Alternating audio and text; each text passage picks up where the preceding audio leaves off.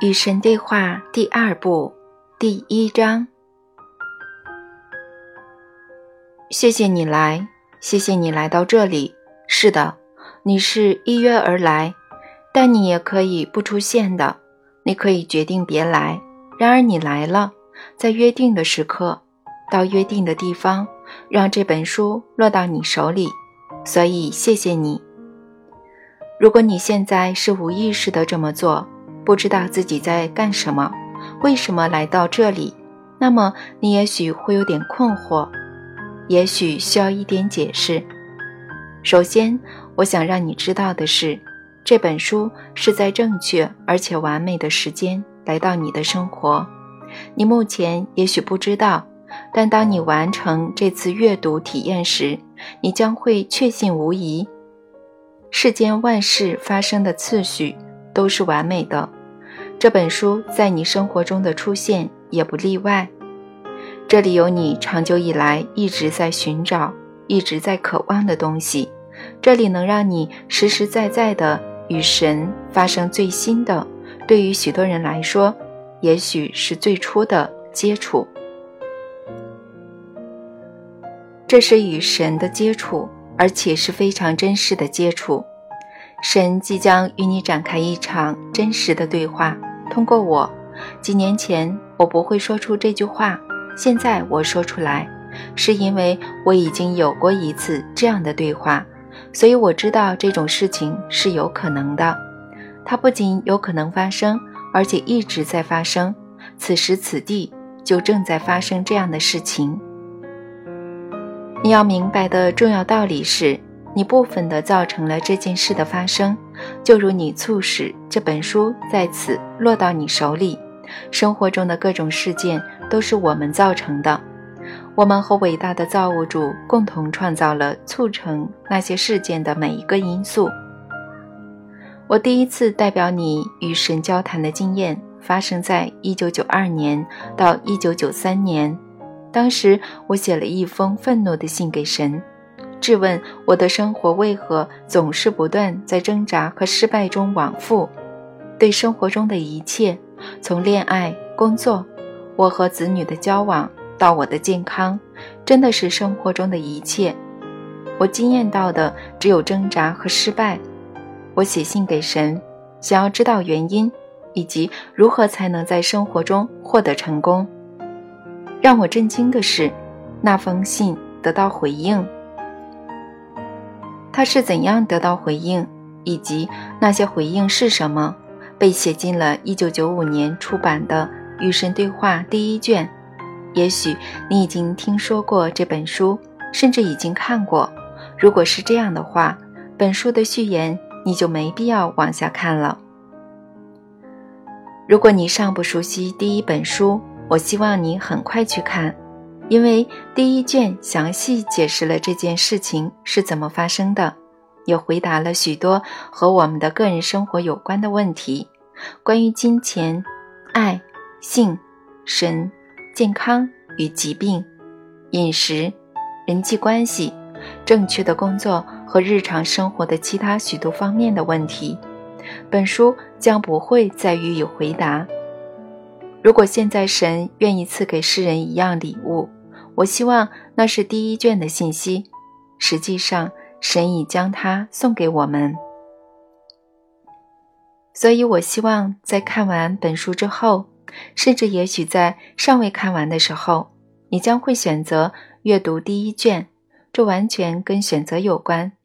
同样的，让你在此刻看到这些字词的是纯粹的选择。创造出你有过的一切经验的，也是纯粹的选择。第二卷开头这几段文字是在一九九六年三月写下的，目的是简短的介绍随后的信息。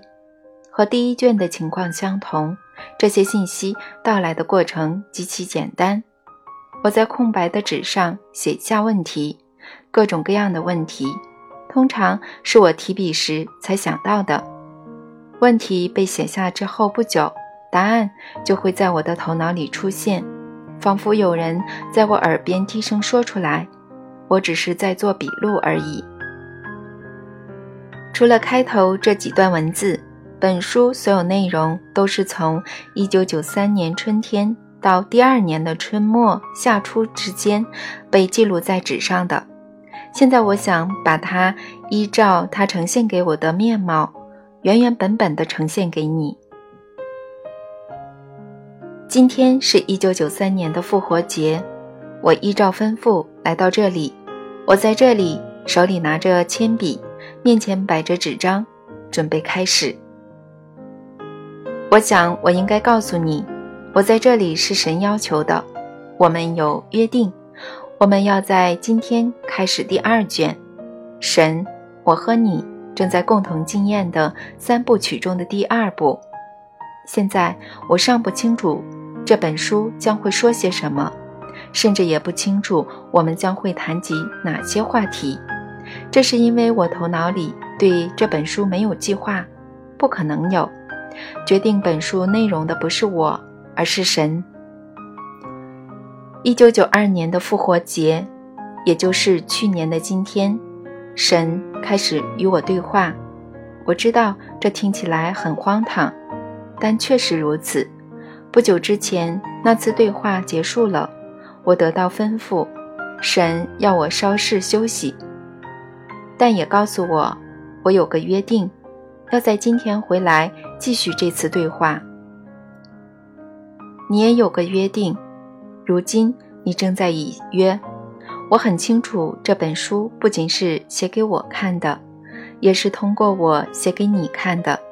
很明显，你长久以来不停地寻找神，寻找来自神的话语，我也是如此。今天我们将要结伴寻找神，那向来是寻找神的最好方法。结伴，我们无法孤立地找到神。也将找不到孤立的神。我的意思是，只要我们是分离的，我们就将无法找到神。因为若想发现神与我们不是分离的，我们首先必须发现我们彼此之间不是分离的。在认识和意识到我们所有人是一体之前，我们无法认识到和意识到我们和神是一体。神从不曾与我们分离。只不过我们以为我们与神是分离的而已，这是常见的错误。我们还认为我们彼此之间是分离的，所以我发现，找到神的最快办法就是找到彼此，别再彼此隐瞒，当然也别再自我隐瞒。停止隐瞒的最快方法是说出真相，对每个人，在所有时刻。现在就开始说出真相，永别停止。首先向你自己说出关于你自己的真相，其次向你自己说出关于他人的真相，再次向他人说出关于你自己的真相，然后向他人说出关于他人的真相，最后向所有人说出关于所有事物的真相。这是说出真相的五个层次，这是通往自由的五阶之路。真相必将使你得到自由。这本书说的都是真相，不是我的真相，而是神的真相。我们神与我最初的对话刚在一个月前结束。我想这次应该跟上次一样，也就是说，我提问，神回答。我想，我要停下来，开始向神发问了。神啊，是这样的吗？是的，我是这样想的。不过，在这本书里，无需你来提问，我将会亲自发起一些话题。我在第一本书里并没有经常这么做，这你也知道的。是的。你这次为什么要改变做法了呢？因为这本书是应我的要求而写的。我要求你来，正如你刚才指出的，第一本书是由你自己发起的。对第一本书，你有自己的想法；而对这本书，你没有想法，只是依照我的意愿去做。是的，是。这样的，尼尔啊，依照我的意愿行事是很好的。我希望你还有其他人常常这么做。但我认为你的意愿就是我的意愿。如果你的意愿跟我的相同，我怎么会不依照它去行事呢？这是个微妙的问题，也是个不坏的起点。我们大家可以由此开始这次对话。让我们来看看你刚才说的话。我可没说过我的意愿就是你的意愿。哪里啊？你说过的，在上本书里，你非常确凿地对我说：“你的意愿就是我的意愿。”是的，但那不是一回事。不是吗？你别愚弄我了。我说，你的意愿就是我的意愿，那并不等于说我的意愿就是你的意愿。如果你一直依照我的意愿行事，那么你早就达到光明境界了，这个过程早就结束了，你将不会出现在这里。只要有一天完全依照我的意愿行事，你就能到达光明境界。如果在人世的这些年都依照我的意愿行事，你此刻根本无需参与到这本书中来。所以很清楚的一点是，你从来没有依照我的意愿行事。实际上，在绝大多数时候，你甚至认识不到我的意愿，是吗？是的，是这样的。那你为何不跟我说你的意愿是什么呢？我说了，可是你不听。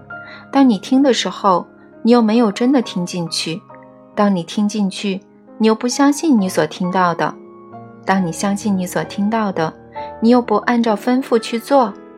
所以说，我的意愿就是你的意愿，是极其不准确的。但反过来说，你的意愿就是我的意愿。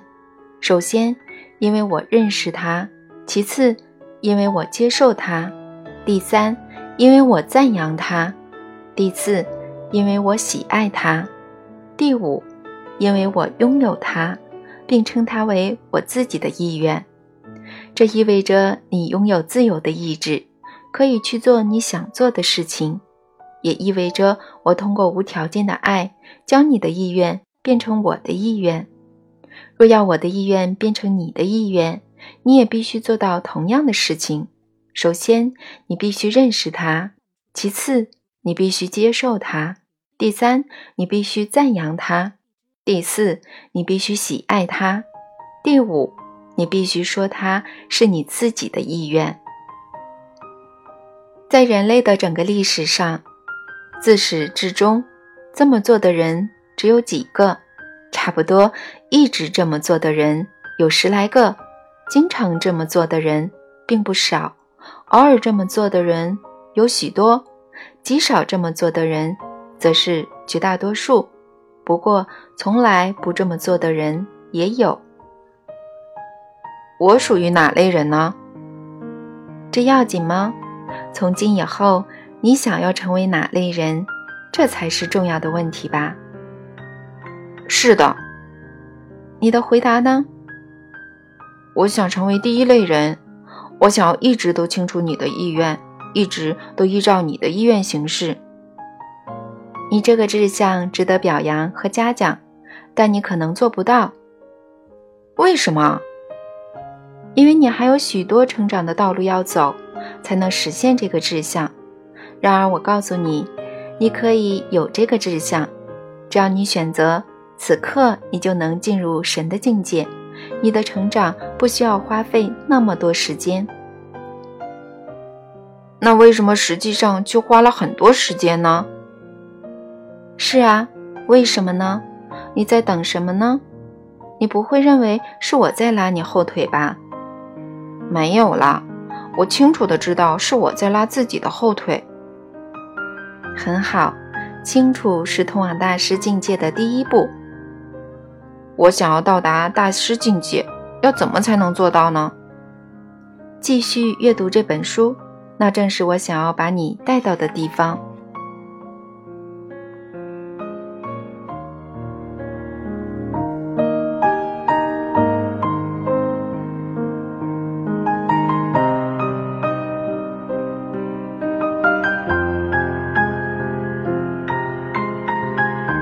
节目，下载荔枝 FM 收听。